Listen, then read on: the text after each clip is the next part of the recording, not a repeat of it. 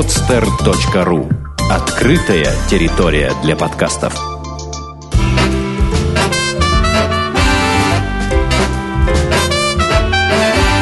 Многоэтажная Америка. Городские истории далекого континента – Привет, дорогие слушатели подкаста «Многоэтажная Америка». С вами я, Александр Лукашевич. Многие слышали о существовании так называемой Силиконовой долины, но не все наверняка знают, где это и, самое главное, что это. Одни думают, что это долина, где разрабатывают имплантанты для пластических операций для женск... на женской груди. Другие же знают, что долину точнее называть Кремниевой и занимаются там высокими технологиями. Но все равно шутят на тему, родную для Памелы Андерсон и многих девушек, женщин во всем мире. А, Кремниевая долина находится недалеко от Сан-Франциско и простирается а, от а, Сан-Матео и Пало-Альто на полуострове до Фримонта на восточном берегу залива, через Сан-Хосе с центром приблизительно в Саннивейл. Ильф и Петров во время своего путешествия по США довольно много описывали о передовых достижениях в этой стране и удачных бизнесменах. Среди них и завод Форда в Детройте вместе со стариком Фордом, и компания General Electric, как писали авторы, ибо почти все в мире, имеющее отношение к электричеству, в конце концов, имеет отношение к General Electric. А, это и голливудская кинокухня а, в Лос-Анджелес и э, о многом-многом другом. А, так, так и мы, дорогие друзья, поговорим сегодня о Центре высоких технологий, о Кремниевой долине Соединенных Штатов. А в гостях нашего подкаста сегодня будет Рената Ахунова, руководитель Global Innovation Access международного, международного фонда. Итак, Рената, доброго утра, а у нас добрый вечер в Санкт-Петербурге. Да, всех приветствую. А, ну что ж, начнем. Во-первых, интересно, мне кажется, слушателям будет узнать, как, какие вообще чувства у вас были, когда вы первый раз посетили Соединенные Штаты, куда вы прилетели, и вот расскажите подробнее об этом. Первый раз в Америку мы приехали на мероприятие Global Technology Symposium, которое проводилось в Силиконовой долине. Мы все время провели э, здесь, мы не были в Сан-Франциско, поэтому первые впечатления, они сложились именно в Силиконовой долине. Mm-hmm. По прилету в Америку, э, как бы, если честно, э, у меня не было никакого а, особого чувства, потому что э, я видела достаточно хороших, э, качественных, красивых, чистых э, и, так далее и тому подобное аэропортов, и все, все очень позитивно.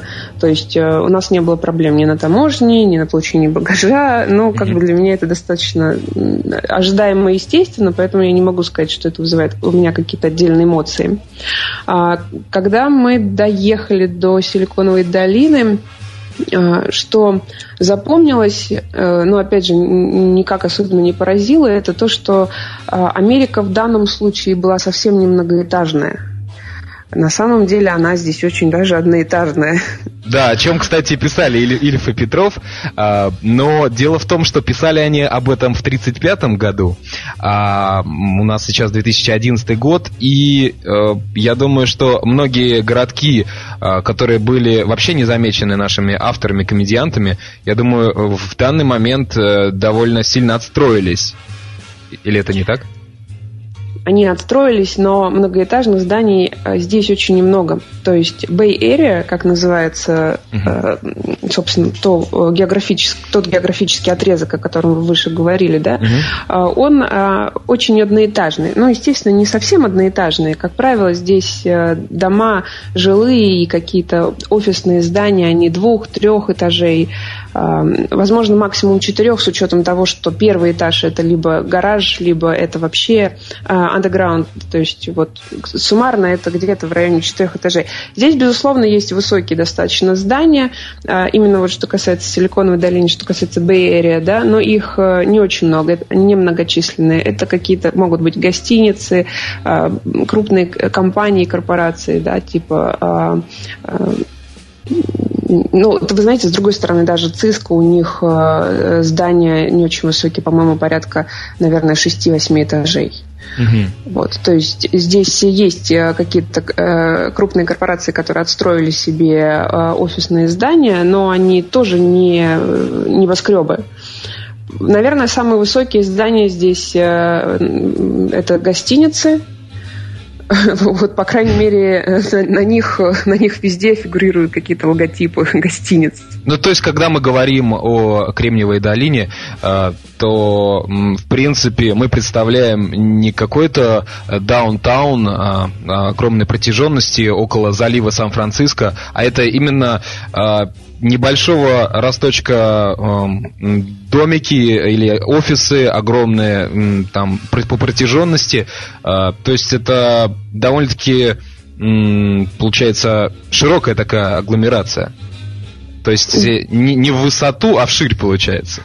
Да, так и есть. То есть, э, когда мы говорим о каких-то э, даунтаунах, да, центрах, э, где сосредоточены офисные здания, там, опять же, гостиницы и развлекательные учреждения, это очень ограниченное по площади географической протяженности, да, районы, mm-hmm. вот, и поэтому в основном Бэйрия, да, она вот трехэтажная. Хорошо, а, поговорили по поводу а, этажности э, в Кремниевой долине. Очень интересно вот было бы узнать, э, что вот э, сразу бросилось в глаза после России, когда вот вы впервые оказались в Соединенных Штатах и конкретно близ города Сан-Франциско в Кремниевой долине. Бросил в глаза откуда? Визуально или в отношениях? Визуально, визуально. То есть вот вы прилетели, и что, что вот, вот на вас произвело впечатление? То есть для вас было, было вот, может быть, что-то дико, или м, вы испытали вообще какой-то, наоборот, не знаю, культурный шок, может быть, какой-то. А, вот что-то вроде... Были какие-то такие ощущения? Никаких особых эмоций, ни позитивных, ни негативных не было. Да? То есть были какие-то нюансы, на которые я обращала внимание, но а, там, я не могу сказать, что это произвело на меня какой-то шок. Во-первых, я просто очень космополитична, и я все воспринимаю достаточно равномерно. То есть для меня это норма априори, да, то есть я считаю, что там в чужой монастырь со своим устом не ходят, поэтому uh-huh. э, когда я приезжаю в другое место, да, то есть э, это для меня, в общем-то, чужой монастырь, и я здесь воспринимаю все из этой... Э, как, с этой точки зрения, я понял. Да, как э, э, любитель автомобилей, да, то есть я очень люблю э, сама как бы находиться за рулем и управлять автомобилем, я обратила внимание на дороги, вот, потому что здесь, конечно, очень правильно организована вся дорожная разметка. Есть, э, наверное, два самых удобных момента, которые, которых пока нет в Москве, я надеюсь, пока. А, говорят, что вот планируют как-то это ввести. Во-первых, ты можешь поворачивать направо из крайнего правого ряда на красный свет – если кстати, у тебя нет помехи слева. Да, Рената, а сейчас буквально, буквально сегодня увидел в интернете, проводится соцопрос, то ли администрация президента, то ли правительство, не знаю, кто был инициатором, чтобы ввести, обратно ввести в ПДД это правило, то есть, чтобы мы могли поворачивать на красный направо совершенно спокойно, потому что в 60-х, до 60-х годов в СССР это правило было, потом почему-то его убрали. Да, это очень удобно, это разгружает дорогу однозначно совершенно. И очень удобно, конечно, сделаны карманы, как мы их называем, здесь называется сервис роуд э, для поворота налево. То есть э, у тебя посередине образовывается как минимум одна-две полосы, ну, в зависимости от ширины дороги, да, от ее полосности, по которой едут машины прямо. Mm-hmm. Вот, соответственно, нет заторов у нас в левой крайней полосе при повороте и нет заторов в правой крайней полосе. Вот это очень удобно. Отлично. Я думаю, что а, мэр Москвы Собянин а, если, если вдруг он послушает наш подкаст, может быть, это его натолкнет на некоторые, на некоторые какие-то решения, решения ну, а транспортной здесь, проблемы. Здесь, естественно, э, не обойтись без культуры вождения, да, то есть э, в Америке культура вождения присутствует, хотя буквально вот вчера я эм, на одном из хайвеев э, нарвалась на каком-то, видимо, чем-то неудовлетворенном, может быть, по жизни, может быть, вчерашний конкретный день мужчине на маленькой машинке, вот, который пытался со мной гоняться в московске. Может быть, он был москвич, я не знаю, но это было первый раз в моей жизни. А вообще здесь очень высокая культура вождения, то есть обязательно пропускают и пешеходов, и пешеходы не идут на красный, и, естественно, когда есть помеха с э, лево-право, всегда пропускают, то есть без культуры вождения в Москве, конечно, это не будет работать. Вы ну, знаете, будет работать плохо. Вы знаете, Рената, я в 2007 году был в штате Мэн, в городе Бар-Харбор, и вот там, работая в ресторане, мы, значит, с, с моими друзьями постоянно ездили из одного города в другой на работу на машине. И было просто дико, э, дико не по себе и удивительно того, например, э, когда мы поворачиваем налево, показываем, только показываем поворотник, останавливаются все машины, и нам просто американцы показывают, давайте, ребят, проезжайте. То есть мы, мы настолько уже привыкли к тому, что нужно где-то пробираться, э, где-то, я не знаю, подшустрить, чтобы куда-то повернуть, где, где тебя могут пропустить или нет, э, что вот это было очень удивительный жест со стороны американца. Ну да, вы знаете, вот эта вот культура, ее очень часто путают с дружелюбием, да, то есть вот люди, которые приезжают в Америку там ненадолго, там по паре недель, да, они потом возвращаются с чувством того, что здесь все крайне дружелюбные, готовы там принять тебя с первого дня в семью и готовы последнюю рубашку снять ради тебя. Вот, это чуть-чуть не так. А, вот мы сейчас говорим именно о культуре, да, то есть э, вас там пропускают, уступают дорогу не потому, что они мега дружелюбные, культурные. Они культурные, да, ну, большинство, естественно, там, не будем говорить там тотально, да, но в общей массе, да, это культура некая, да. Они действительно всем улыбаются, но это опять же не потому, что они готовы для вас э, там э, снять последнюю рубашку, а потому что они, а, кроме того, что культурные, а, они, конечно, очень клиент-ориентированные везде. То есть это воспитывается здесь вот с первых дней, да, то есть ты должен как бы каждому человеку относиться как к твоему, ну, клиенту в том или ином там вопросе, не суть важно, да, там. В вопросе просто отношений, в вопросе того, что э, здесь э, очень хорошо э, представлена культура сделки, у американцев нет подозрительности, то есть они не думают, когда вот вы подходите, что-то предлагаете, что вы хотите их обмануть. В России, наверное, у большинства людей первое, что приходит в голову, а что он от меня хочет, да, где подвох, вот, и как мне этого избежать. Вот, это называется какими-то другими, более грубыми словами, не будем их произносить в эфире, но вот это действительно так. В Америке такого нет. То есть здесь, да, есть корысть, именно этим обусловлена клиент-ориентированность, безусловно, это нормально, потому что здесь все про бизнес. Вот, и да, с тобой хотят какие-то иметь а, контрактные отношения, ну, я имею в виду э, фило, так, в, таком, в каком-то философском понятии, да, естественно, не в формальном контракте, да, вот, mm-hmm. но это нормально, да, то есть ты мне, я тебе, при этом всегда с позитивом, с улыбкой и абсолютно без каких-то подстав и подвохов, да. То есть, ну вот да, это, это можно сказать, что американский standard of life, то есть они всегда улыбчивы, они э, культурные, они всегда извинятся, если, не дай бог, э, наступит вам на ногу в толпе, но да, э, полностью согласен э, с тем, что это еще не говорит о том, что вы можете тут же этого человека, к примеру, попросить на две недели 2000 долларов, он вам займет. Или там, к примеру, э, позовет к себе домой э, кушать стейк. Э, полностью соглашусь с этим. Да, совершенно верно. То есть это не то, что э, именно дружелюбие, да. Вот здесь есть такой э, misunderstanding, потому что очень от многих я это слышала, вот. Но на самом деле просто нужно другие слова использовать, описывая вот эти их качества. Ну что ж, поговорили мы э, немножко о, о гостеприимных американцах и вообще о первых впечатлениях в Америке. А, теперь было бы, ну раз уж мы заговорили о дорогах и автомобилях, было бы интересно узнать, э, как вам вообще американские машины, как, какие больше, может быть, нравятся. Ну, как э, средство вождения, американские машины, я отношусь к ним достаточно равнодушно. Вот, у меня есть э, свой фаворит э, исключительно по экстерьеру. Это «Mustang». Вот, и его брат-близнец «Chevrolet Camaro». Mm-hmm. Это, в общем-то, единственные машины, которые я могу как-то выделить. Да. В остальном все довольно серо, я бы сказала. Вот. А я, как, э, когда приехала, первое, что мы сделали, это действительно арендовали Мустанг красный, родстер, вот, и проездили на нем все наше пребывание здесь. А, это было здорово. Это American Dream, да, вы действительно как бы понимаете, почему Мустанг это, это Мустанг, но как бы ездить на нем каждый день э, я бы не захотела.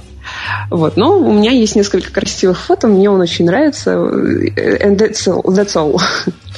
А что касается каких-то открытий иных, то на прошлом уикенде у нас был тест-драйв Ford Raptor. Это новая, новый автомобиль. Его, насколько я знаю, еще не, нет в России, он не представлен в России.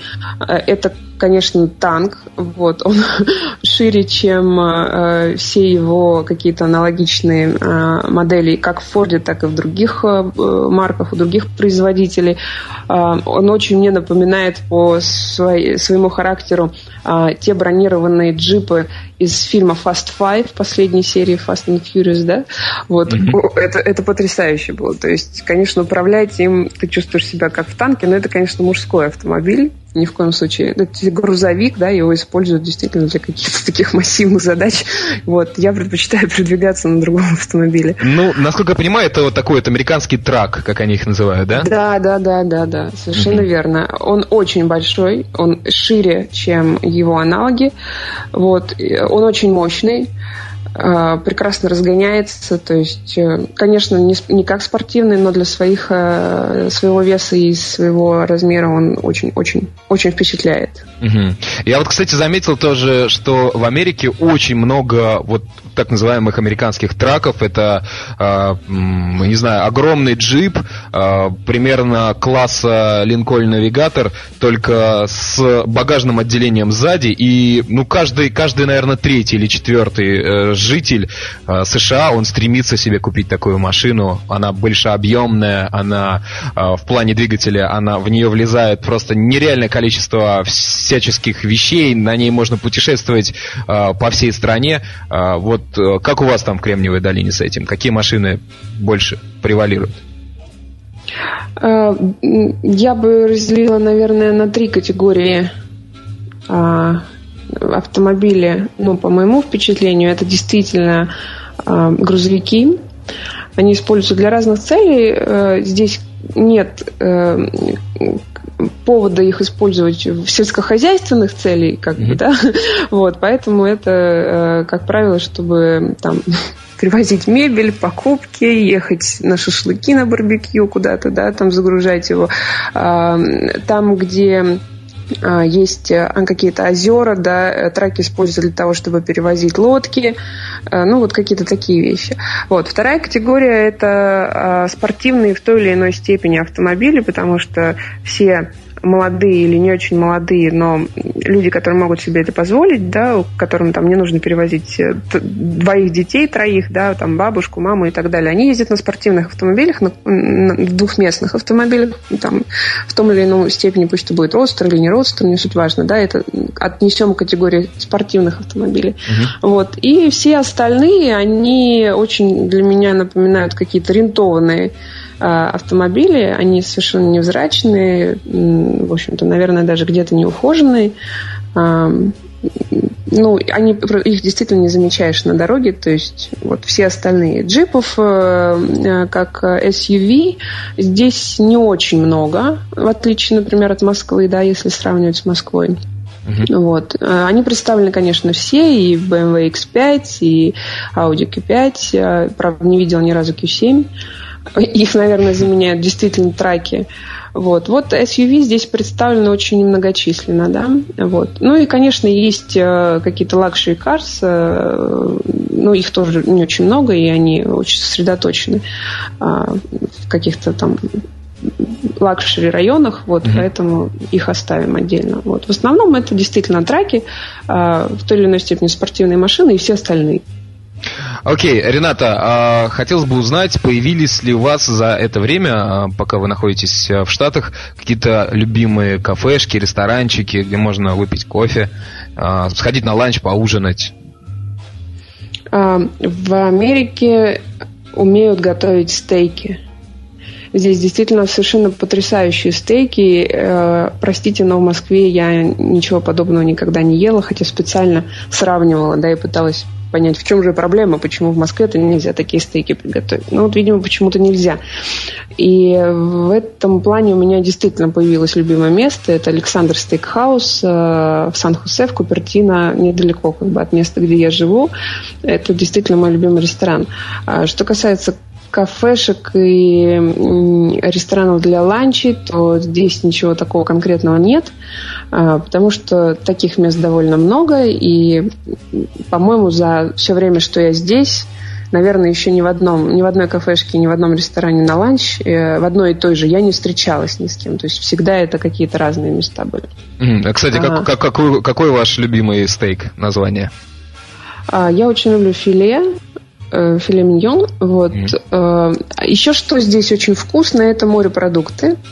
Японские рестораны здесь пользуются особым успехом, но очень важно не путать э, действительно японские рестораны с ресторанами фьюжн, где просто есть японская кухня.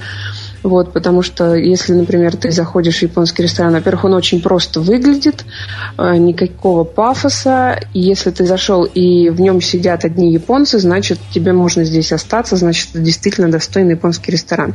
А, здесь очень свежие морепродукты. Я в Москве никогда не, ем, не ела сашими. Здесь я ем только сашими, потому что это очень вкусно. И, если честно, после того, как я, простите, подсела на японскую кухню в Калифорнии, Японии я в Москве просто перестала употреблять суши и роллы, потому что это небо и земля. То есть ты в Москве ешь продукт, который нельзя назвать японской кухней. Ох, сколько же я много восторженных э, отзывов слышал о японской кухне в Сан-Франциско, поэтому я могу понять вас. А, а, давайте э, поговорим о так скажем, деловой стороне Кремниевой долины. А, вот расскажите, чем живет Кремниевая долина в США? Презентациями, питчами. То есть действительно это происходит каждый день в разных местах и на разных условиях. Где-то предлагается платить за возможность э, презентации своего проекта потенциальному инвестору, где-то нет. А, ну, я думаю, что только какие-то очень фанаты-фанаты сейчас посещают все эти мероприятия, потому что их неимоверно много. И э, я уже очень избранно подхожу к посещению подобных мероприятий. Эм, поэтому, да, это, наверное, основное, что здесь есть. А, встречи, безусловно, деловые в течение дня, и у меня действительно рабочий день, именно как рабочий день уходит в основном на встречи. Работаю я поздно вечером mm-hmm. в, в офисе, да, там в кабинете. Вот. Э, встречаемся, да, действительно, тоже с представителями а, стартапов, Здесь, наверное, правильно все-таки говорить стартапы в большей степени, чем инновационные компании. В России мы обычно говорим инновационные компании. А, встречаемся, да, с потенциальными инвесторами. А, встречаемся с представителями каких-то крупных состоявшихся уже компаний, потому что они а, в перспективах заинтересованы в покупке стартапов. Вот обычно этим живем. Получается, вы некое связующее, связующее звено между стартапом и э, крупной компанией, которая готова инвестировать э, э, в бизнес, который только-только начинается. Да, но мы ориентированы больше на стартап, то есть на оказание ему определенных сервисов и услуг, потому что есть в России проблема, что стартапы не могут, например, и не хотят, и не могут э, э, разработчики, да, непосредственно инженеры, инноваторы, возиться с бумажной работой. А здесь это действительно тоже проблема есть. А чем отличается американский стартап, американская команда от российской, это уровнем презентаций. То есть в Америке действительно воспитывается с первых дней жизни э, предпринимательство и э, presentation skills, да, навыки презентации. Uh-huh. Я всегда говорю, и здесь пока не нашла повода этого не говорить и опровергнуть, это мое мнение, что американцы очень хорошо умеют пиарить, и у них неимоверно развито чувство предпринимательства. Ну, я думаю, не меньше, чем в Израиле. То есть вот этим качеством действительно можно поучиться. Угу. А, то есть, ну, кстати, да, потому что да даже из тех же фильмов, которые мы все э, смотрели, американских фильмов, э, можно увидеть, что дети, которые учатся в средней школе или высшей школе в США, э, их э, с самого детства заставляют отстаивать какие-то точки зрения, э, постоянно спрашивают их мнение с ними. То есть они, они постоянно вовлечены в некую беседу э, с преподавателем, учителем. И поэтому вызов к доске в русском понимании для них это не какой-то стресс и шок, что что же я сейчас отвечу, как я буду выглядеть перед классом, а это для них совершенно нормально, и они этому учатся, не знаю, с младенчества. Ну, я вам более того скажу, э, при всем при том, что есть претензии к американской школе и качеству образования, э, если правильно выбрать школу, то ты получишь очень качественное образование э, со многих точек зрения, и вот в том числе, например, с такой, э, ученики пятого класса ходят на суды, Э, смотрят процесс, следят за процессом и получают домашнее задание э, написать, почему суд присяжных вынес то или иное решение, согласны они с ним или нет, и все это в пятом классе. То есть это просто... Вот откуда берутся эти талантливые юристы США. А это все там же, да, то есть помимо того, что талантливые юристы в США обладают э, теми самыми, э, владеют теми самыми навыками презентации, да, у них действительно тоже предпринимательство это важно, да, они ну, ведут себя, да, они должны себя продать, да, mm-hmm. вот, и безусловно они с первых дней впитывают э, э, любовь к правам и обязанностям, это, это тоже важно mm знать не только права, но и обязанности. И это вот, это тоже, не, этого тоже не хватает в России, да. А, Рената, какие черты присущи деловым людям а, вот а, в Кремниевой долине и что вот их может, что их отличает от россиян, от а, бизнесменов а, или чиновников? Как, как, как вы считаете? То, что я уже сказала, то есть э, здесь отсутствует э, подозрительность, до тех пор, пока ты не нанес ущерб э, своему партнеру, текущему или потенциальному, у тебя презумпция невиновности, да, то есть ты как бы хороший человек. Но если ты ошибся один раз, то восстановить доверие практически невозможно. А, конкретика, вторая черта, то есть э, вариант про поговорить здесь сводится к минимуму, здесь все очень конкретно. А, при том, при всем, что в процессе переговоров и деловых присутствуют и шутки, и все-все-все, но, тем не менее, вот количество слов оно сводится, лишних слов, да, и рассуждений, оно сводится к минимуму, что важно, потому что в России очень любят поговорить не по делу. То есть воды не, время. воды не нальешь на презентациях с американскими бизнесменами? Абсолютно. То есть здесь э, э, говорят так, что вокруг происходит столько всего интересного, что если ты не э, удерживаешь внимание в течение первой минуты двух, то человек уходит, потому что он не хочет тратить время на то, что ему не интересно или менее интересно, чем что-либо иное. Угу. Вот, поэтому здесь просто действительно э, очень большая, высокая концентрация всякого разного интересного, не только в венчурной отрасли, там, в каких-то других тоже вопросах. Вот. Поэтому ты должен вот схватить внимание в любом варианте, да, то есть либо ты презентуешь свой проект, либо там что-то еще, тебе обязательно привлечь внимание. У тебя всегда есть конкурент. Также немаловажно, что the time is money, э, время – деньги. В Москве я тоже стараюсь как бы ограничивать количество свободных э, мыслей, потому что это отнимает время. Хорошо. А, итак, а, хотелось бы узнать, были ли вы в крупнейших университетах а, Сан-Франциско и агломерации, и также Кремниевой долины, это Стэнфорд и, может быть, э, State э, University of California или Беркли?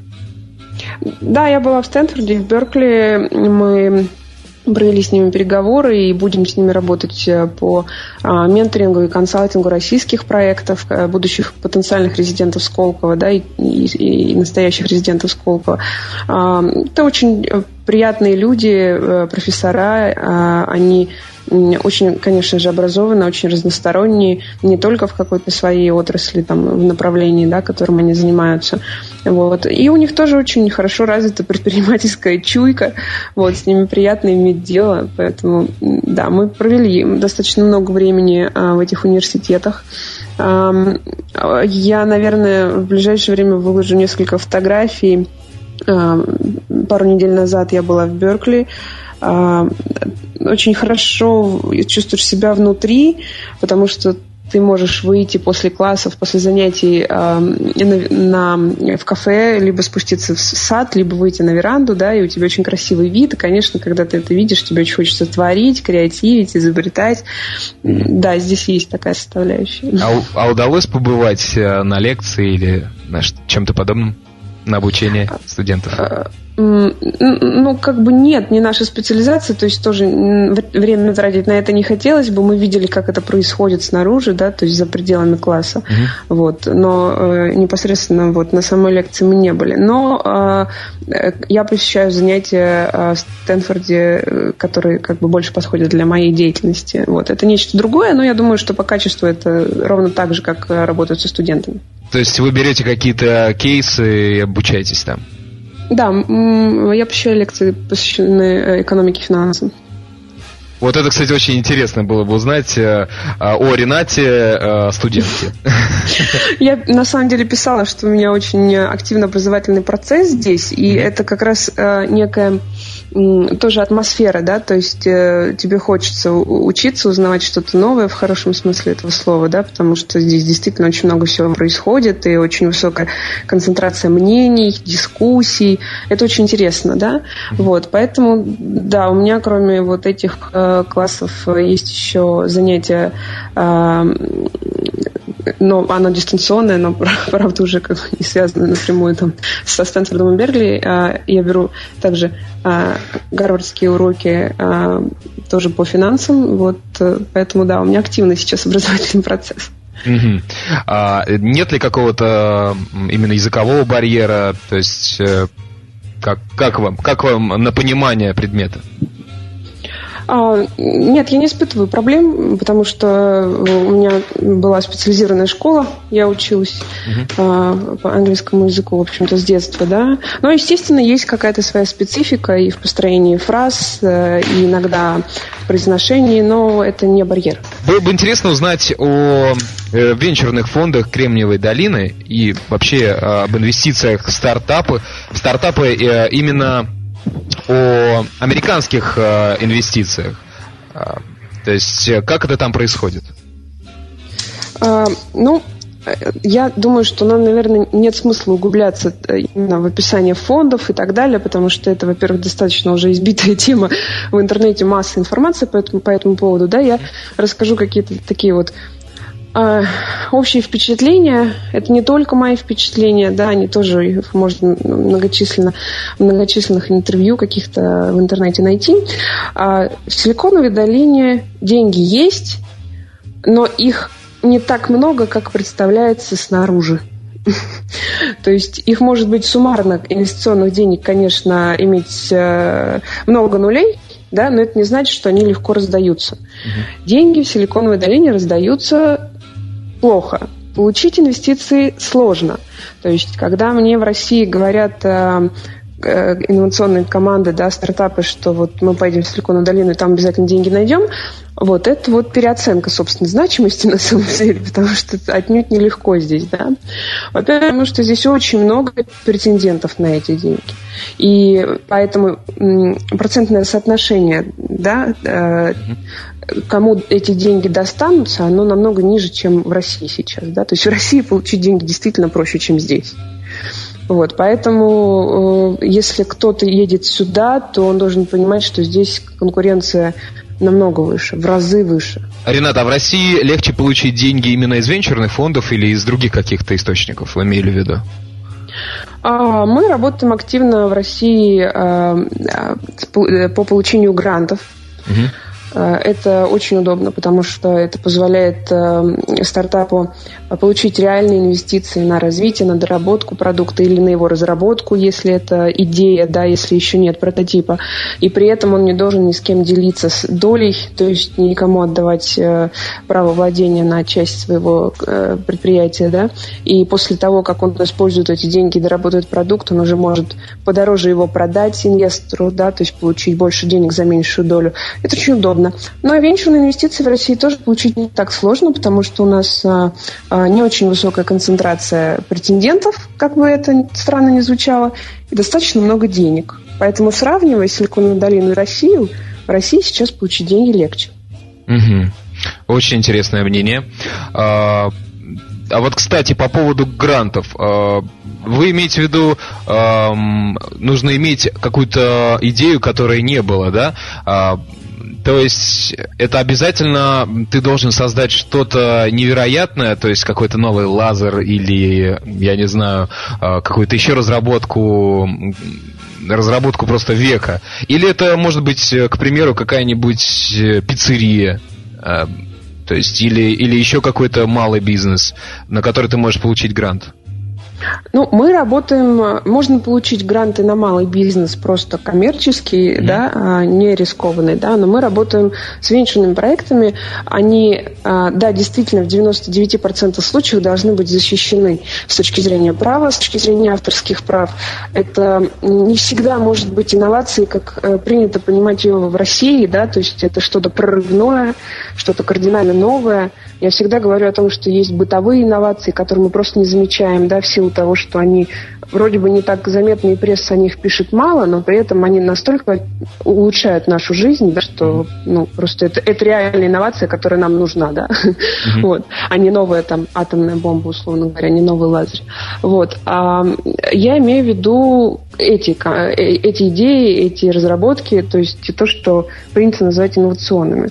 А, что касается Калифорнии, Силиконовой долины, то здесь, э, конечно, в основном доминируют IT-проекты. А, и в основном в IT-проектах это а, сервисы и это социальные какие-то сети и социальные продукты для социальных сетей. Угу. Это действительно здесь просто основная доминанта. вот. В сферу моих интересов попадает это очень слабо, только очень немного каких-то действительно интересных проектов. Здесь на этом помешаны все. А, у многих бытует такое мнение, что после создания Фейсбука и Твиттера а, в социальном, вот в социальном, так скажем, секторе IT а, уже создать ничего невозможно. Так ли это? Или, или сейчас наоборот, Facebook и Twitter подстегнули к созданию, к созданию вот каких-то технологий, которые будут объединять массы? Ну вот э, недавно было крупное мероприятие в Сан-Франциско TechCrunch Disrupt. Это большое соревнование, где презентуются проекты э, перед огромной аудиторией на большой И один из проектов, который э, в течение, по-моему, недели после Disrupt э, набрал стал лидером по скачиванию в Apple Store, э, в iTunes, э, да, uh это приложение как раз э, новая социальная сеть, называется Shaker. Это а, социальная сеть. Когда ты а, регистрируешься на сайте и логинишься, ты видишь зал, где человечки танцуют шейк. Угу. То есть они просто подергиваются, да, трясутся. но как бы танцуют, угу. да, трясутся. вот. И как бы над человечками над головой э, высвечивается ваша фотография профиля, да. И ты ходишь по этому залу и выбираешь себе э, партнера, с которым, угу. да, с которым ты хочешь потанцевать. Ну, естественно, дальше возникает коммуникация. То есть ты можешь посмотреть, какие интересы у человека, если у вас общие знакомые и так далее и тому подобное. То есть э, принцип социальной сети абсолютно стандартный, да, новая подача.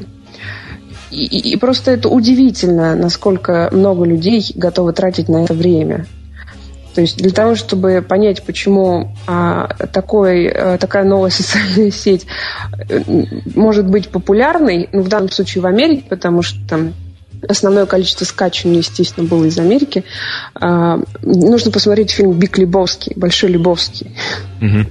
То есть это действительно фильм про Америку, про американцев. Вот, поэтому здесь э, новые э, проекты как социальные сети воспринимаются на ура. То есть они ждут этого. То есть Facebook и Twitter были всего лишь толчком, а, чтобы получить еще много и много разработок э, и новых, э, новых IT-решений.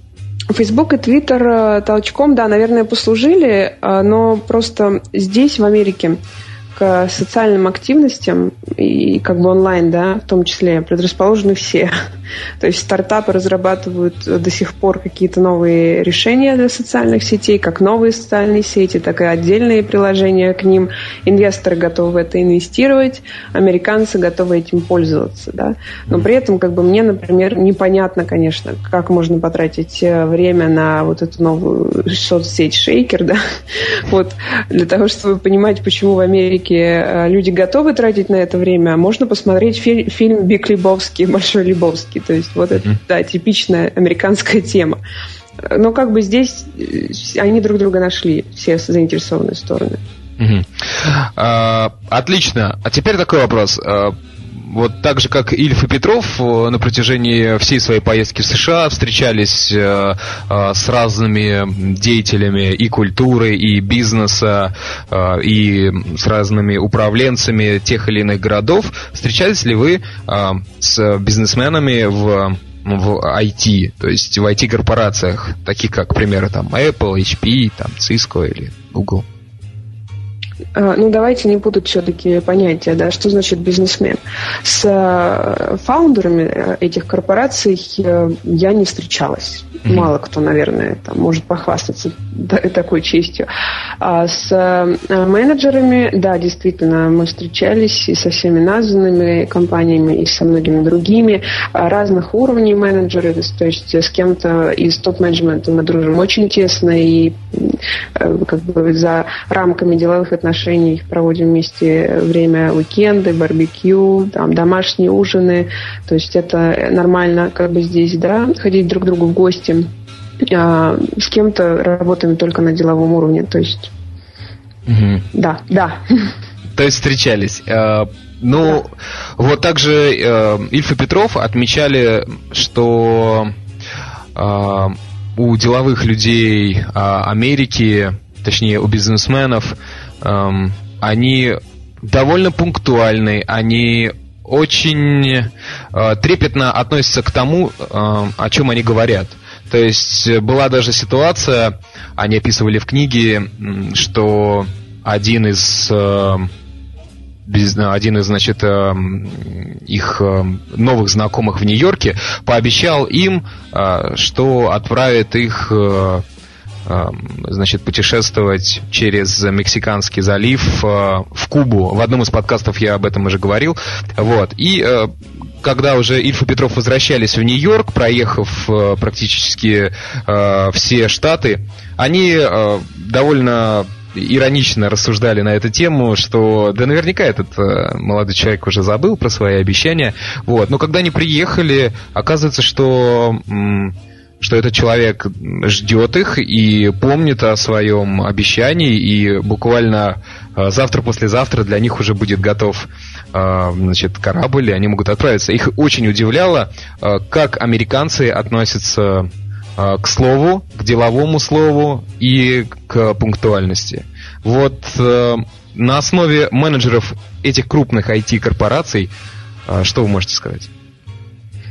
Да, это правда. По поводу слова, это то, о чем я говорила. То есть э, это попытка избежать э, как раз той ситуации, когда ты ошибешься и тебе в следующий раз не поверят. Поэтому действительно здесь не обещают ничего, чего не хотят, не смогут, не выполнят. Э, ну, даже в мелочах, да. Вот, то есть это просто в крови. А что касается пунктуальности, да, здесь считают, что опаздывают в основном русские. А, это такое, да, мнение о русских традиционное, mm стереотипное. Да, это правда. И наверняка у русских появляются московские пробки, но уже близ э, Сан-Франциско. В оправдании своей непунктуальности. Ну, здесь, кстати, э, приличный трафик. Э, то есть, когда... Да, я писала уже, что на хайвеях есть трафик. В Сан-Франциско вообще страшное дело. Помимо всего прочего, там просто негде парковаться. То есть Москва – это прекрасная, прекрасный город для парковки по сравнению с Сан-Франциско, как бы смешно это ни казалось. Вот, поэтому проблема трафика есть, да, но она обязательно должна учитываться. Ну, нет проблем э, приехать раньше и заняться чем-нибудь, используя Wi-Fi. Он здесь практически везде. Вот. Ну и как бы 3G работает прекрасно. То есть угу. это действительно вопрос воспитания. А, коль э, вы заговорили о том, что и не только деловое время, время, когда вы занимаетесь э, переговорами и бизнесом, а проводите с менеджерами этих IT-корпораций, но и отдыхаете, то интересно было бы узнать, э, как вот отдыхают в свои day off обычные американцы, бизнесмены, деловые люди, а, ну, за всех не могу говорить, да, потому что кому-то нравится американский футбол, кому-то нет. Могу отметить следующее. А, в Калифорнии а, если говорить в целом, Калифорния это не тусовочное место. И, э, например, в Сан-Франциско я вспоминаю песню группы Кармен, если помните, из моего детства «Сан-Франциско. Город в стиле диско». Конечно. Вот я, лично, я лично не нашла для себя э, Сан-Франциско город в стиле диско, потому что клубы там работают в, в среднем там по больнице, так сказать, по Сан-Франциско до двух ночи. По сравнению с Москвой это просто ничто, да. Угу. А э, в Бэйре рестораны работают максимум до 11, опять же, в основной своей массе. Ну, я, по крайней мере, не знаю на сегодня ни одного ресторана, который бы работал позже 11. А, супермаркеты, какие-то продуктовые магазины, где бы ты мог, там, выйдя поздно из офиса, как в Москве, купить себе все, что ты хочешь, закрываются в районе 8-10 вечера. И, естественно, там ночью, захотев там пойти э, съесть что-нибудь или выпить что-нибудь, ты не сможешь этого сделать. Ничего не работает. Ну, придется, наверное, пойти на заправочную станцию и купить там все, что тебе нужно. Да, чипсы, сникерсы это максимум, на что ты можешь рассчитывать. То есть первый раз, когда приезжаешь из Москвы, это, конечно, неуютно, потому что в Москве ты в любой момент можешь э, решить практически любую свою проблему. Здесь нет. То есть ты вынужден подчиниться определенному расписанию, образу жизни, который здесь сложился. А, что касается уикендов, то а, мы действительно довольно часто а, ходим кому-то в гости, либо приглашаем гостей к себе и устраиваем домашние ужины, варим русский борщ, или заливную рыбу. У нас уже вошло в привычку проводить русские вечера. А, здесь достаточно много русских, они с удовольствием поддерживают эту нашу традицию и особенно любят эту новую, так сказать, традицию американцы, потому что их редко кто кормит настоящим русским борщом, блинами там, с икрой и, и водкой, ну потому что это действительно такая типичная картинка про Россию, и вот она здесь, и еще все очень вкусно, так что как бы к этому относятся с большим позитивом как бы true Americans, настоящие американцы. Mm-hmm. Вот. Очень популярно, если есть возможность э, выехать, вылететь куда-нибудь в соседний э, штат, например, в Неваду, а покататься на лодке, ну, в смысле на яхтах там разных размеров, да. Mm-hmm. Вот, э, то есть, да, мы летаем в Неваду на озеро Таха и там проводим уикенд на лодке. А, и также здесь недалеко Лас-Вегас, то есть, если действительно хочется в московском смысле потусить, то все дороги ведут в Лас-Вегас. И там ты можешь уже спокойно гулять и до утра, и ходить круглые сутки. Э, совершенно верно, и причем там ты можешь побывать э, во многих странах мира одновременно, потому что там совершенно шикарный ресторан Пэрис, который находится в здании, имитирующем, собственно, Эйфелеву башню, да, там mm-hmm. есть какие-то такие же ключевые э, мини-копии э, зданий из Нью-Йорка, мост, э, бридж, да, э, и, ну, в общем, очень много всякого разного. То есть там прекрасно, естественно, казино, правда, меня почему-то туда не тянет, хотя мне постоянно предлагают потратить там денег. Вот. А в Лас-Вегасе совершенно потрясающие танцующие фонтаны. Если честно, я совершенно не думала, что меня это зрелище как-то настолько поразит, но я действительно влюбилась в это. Это удивительно. Я просто действительно кланяюсь в ноги человеку, режиссеру, который это делает. Это действительно удивительное зрелище. Вот. И особенно было приятно останавливаться в отеле, где снимали а, «Один из друзей Оушена» в Беладжио. Угу. То есть это очень здорово. А фонтаны, насколько, насколько я помню, фонтаны находятся как раз-таки рядом с Беладжио.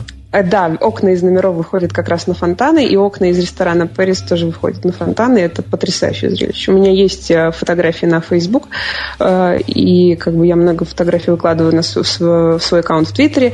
Рената, нижнее подчеркивание, а можете посмотреть.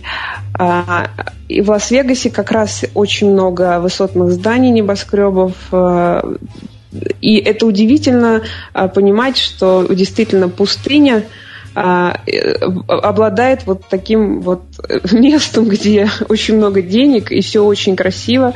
И Невада это вообще удивительный штат. Там очень много разных а, налоговых послаблений. Там очень удобно жить, потому что все налоги как бы оплачивают игорные заведения практически. Угу. Вот. Невада очень удобный штат для жизни, но кроме как вот э, Лас-Вегас, там особенно нечего делать. Лас-Вегас и как бы озера, да, есть там еще Пирамид Лейк, э, который находится в индийской рекреации. Туда Там, вы тоже летали? Нечего делать. А, это находится непосредственно в Неваде, буквально час езды на автомобиле от э, дома в Неваде. А, э, представьте себе очень ограниченную территорию, где живет очень небольшое количество индейцев, там может быть порядка нескольких тысяч людей, нескольких тысяч человек. И у них нет, в общем-то, ничего, кроме Пирамид Лейк, озера, да, куда платный въезд, там не очень большой, по-моему, 12 долларов в сутки. Вот, и они зарабатывают только на этом. То есть вот у них больше нет ничего. И показывают гостям самих себя. Да, там настоящие индейцы, но они абсолютно э, как бы американизированные, то есть там вы не увидите каких-то особых нарядов, но, по крайней мере, вот когда вы просто туда приезжаете, если это, может быть, не какой-то их там национальный традиционный праздник, но мы не видели. То есть они абсолютно американские, но они настоящие индейцы, то есть как, и вот, как в фильмах показывают. Понятно. То есть э, близ э, пирамид Лейк, дорогие э, слушатели, вы индейцев с перьями в голове не увидите. А, было также интересно вот узнать, у кого не спрашиваю, э, практически во всех подкастах очень популярные барбекю пати. У вас также? Да, действительно, это популярно. А, э, очень любят устраивать вот такие пати а, топ-менеджеры как раз, потому что они, как правило, живут э, ну, в частных домах с большой территорией, близлежащей к дому, да, mm-hmm. вот, и там действительно можно собирать а, много людей. Вот. Но мы, если честно, не устраивали еще ни одной такой вечеринки, потому что мы предпочитаем чуть другие блюда, мы не жарим сосиски, мы жарим стейки на открытом огне, вот, и готовим как бы больше кухонные, так сказать, блюда, чем... И балуете русской, русской и украинской кухней э, менеджеров IT-корпораций. Да, водкой, водкой, икрой, да. И заливной рыбой. Тем более американцы, которые не пробовали водки, а, не знаю, горячее, чем 20 э, градусов, для них наша водка, она, вот э, я вспоминаю, для них это просто вау. Ну, мы не ограничиваемся в алкоголе. Один из э, вечеров у нас был наполнен лимончелло, но это, собственно, тоже водка, да, но тем не менее мы делали ее сами, это был домашнего приготовления лимончелло. То есть это получается такой э, самогончик? Или нет? А, там э, традиционно лимончелло делается из спирта 95%. То есть это просто жесть, как бы настоящий. Он, конечно, разбавляется водой, угу. практически в соотношении один к одному, да, но все равно это достаточно жесткий напиток. Вот. Мы делали на водке, он тоже получился очень вкусным, не таким жестким, но как бы всем очень понравилось. То есть домашняя лимончелло удалась. Вино, здесь очень популярное вино, все приходят, как правило, с бутылкой вина или с бутылкой шампанского, когда мы приглашаем, ну, когда друг друга кто-то приглашает на такие вечера. Вот. Э, это, это практически здесь must-have просто прийти с бутылкой чего-нибудь. Вот. И что еще здесь, опять же, из японской кухни очень сильно уважают, это саке. Здесь совершенно потрясающая саке, настоящая тоже, и она, э, этот напиток очень дешево стоит, э, там за 6 долларов можно купить достаточно неплохое саке, вот, ну, есть, конечно, подороже, да, но это на любителя. Вот. А на, напомню на всякий случай, что саке всего 14 градусов, хотя от него реально пьянеешь. И что важно, саке пьют только холодным. Поэтому все люди в Москве должны знать, что когда вам приносят теплое саке, гоните шею. Это не, это не саке. Да, у меня также есть фотография в соцсетях э, бутылочек, в, которых, э, в которые наливают в настоящих японских ресторанах саке. Э, это графинчик, типа мензурки формы такой, да, и mm-hmm. внутрь э, выйдут, э, выйдут пузырик, в который кладут лед. Ух ты! То есть наливая саке внутрь, да, там посерединке на жидкости как бы есть что-то холодное, от чего саке охлаждается. Вот это то, как надо пить саке на самом деле. Ну, примерно как текилу. То есть правильно текилу подают э, в, в рюмке, в шоте, которая стоит в широком стакане во льду. Угу, то, то есть, есть лед не кладут внутрь, ни в саке, ни, э, ни в текилу. Лед должен быть снаружи. Он должен выполнять функцию охлаждения снаружи напитка. Это правильно. А, какие интересные гастрономические заметки. Да, кулинарные. Кулинарные заметки из Америки. А, да, отличные заметки. Э, прямо прямиком из Кремниевой долины США. А, Рената, также интересно, вообще, какой ваш любимый городок вот в Кремниевой долине? Я живу в Сан-Хозе. Э, мне очень нравится это место, здесь э, очень удобно. Это город, э, место, где я живу не даунтаун, поэтому это как раз тот случай, когда Америка двухэтажная, трехэтажная. Mm-hmm ну, кто-то считает это не лучшим местом и не самым красивым э, городком, да, но меня устраивает, он очень удобный. Здесь очень хорошо сделаны развязки и дорожное транспортное сообщение, поэтому нет никаких проблем в течение там 30 минут доехать до Пало-Альто, непосредственно сердце Силиконовой долины, до Редвуд, где э, обосновались все венчурные инвесторы. Uh-huh. И примерно 40 минут, час, в зависимости от трафика, до Сан-Франциско. Вот. Э, нет никаких проблем. Поэтому здесь как бы э, нужно, как и в Москве, да, понимать, что ты можешь жить в центре чего-то, чего-то и платить дороже за недвижимость, да, как бы там ты не, жил в собственности или в аренде. Вот. Либо ты просто тратишь 30 лишних минут на дорогу. А, как вам погода в агломерации вокруг Сан-Франциско? Это же считается а, город вечной весны. А, ну вот, э, когда мы решали, где открывать офис, я бы поехала в Сан-Франциско смотреть помещение и сразу поняла, причем это было по-моему, в июле, то есть это было вот прям разгар лета, я сразу поняла, что там у нас офиса не будет. Там не очень приятный климат на самом деле. Там всегда ветер, он практически всегда холодный, несмотря на температуру воздуха. Ну и помимо всего прочего, парковка да, и стоимость аренды тоже влияет на решение. Здесь э, нет таких проблем с климатом. То есть здесь нет ветров холодных, здесь действительно жарко. И в полдень, э, вот сейчас, я не знаю, как там у вас сейчас в Москве и в Питере, но здесь лето. Сейчас вот мы можем выйти там на улицу в э, э босоножках, там коротких юбках, и это будет реальное лето.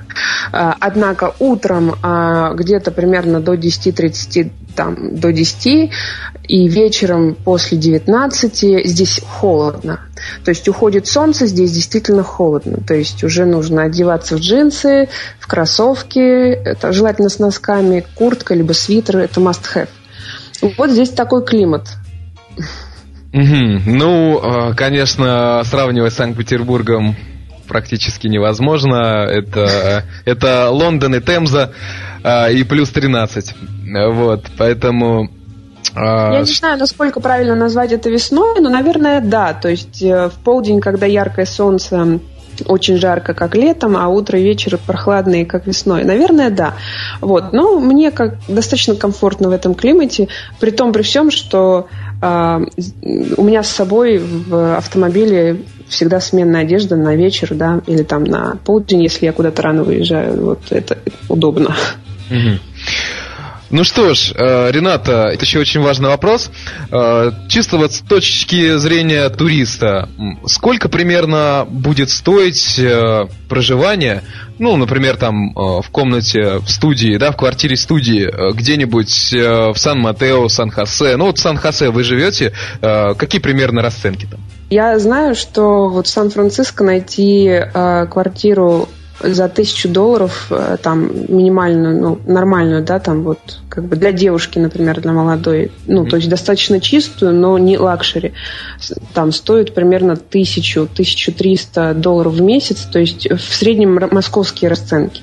Угу. Ну, конечно, без фанатизма, да, там э, московских э, больших каких-нибудь квартир, да, и которые там под 5 под 10 тысяч долларов в месяц уходят, да, но вот в среднем где-то вот как в Москве. Ну, просто я знаю, что в Москве можно найти э, в пределах Садового кольца квартирку за 30-45 тысяч, это нормально рублей, да, то есть тоже угу. те же самые 1000-1300 долларов, да. В э, поселениях, в городках, деревеньках, как мы их тут любя называем, вот Сан-Хосе, Сан-Матео, это будет стоить, наверное, в пределах 600 600-700 достаточно неплохой вариант, но точно я не знаю. Ну что ж, Рената, спасибо огромное за ваше время, которое вы уделили нашему подкасту. Те, кто заинтересовался какими-то вопросами, могут э, обратиться к вам или спросить что-то у вас через Твиттер или Фейсбук. Про Твиттер вы уже сказали, а в Фейсбуке как вас найти? Я везде фигурирую во всех соцсетях под своим именем. Рената Ахунова. Фамилия пишется через KH. Угу. Вы можете в любом случае ввести по-русски мое имя, фамилию в Гугле или Яндексе, и вы увидите, во-первых, мой сайт, там есть все мои контакты, и, соответственно, все соцсети тоже будут в выдаче. Ну что ж, спасибо огромное, дорогие друзья. А мы с вами встретимся в следующих выпусках э, подкаста «Многоэтажная Америка». С вами был я, Александр Лукашевич и Рената Ахунова, прямиком из Кремниевой долины США. Всем пока. Спасибо всем, до свидания.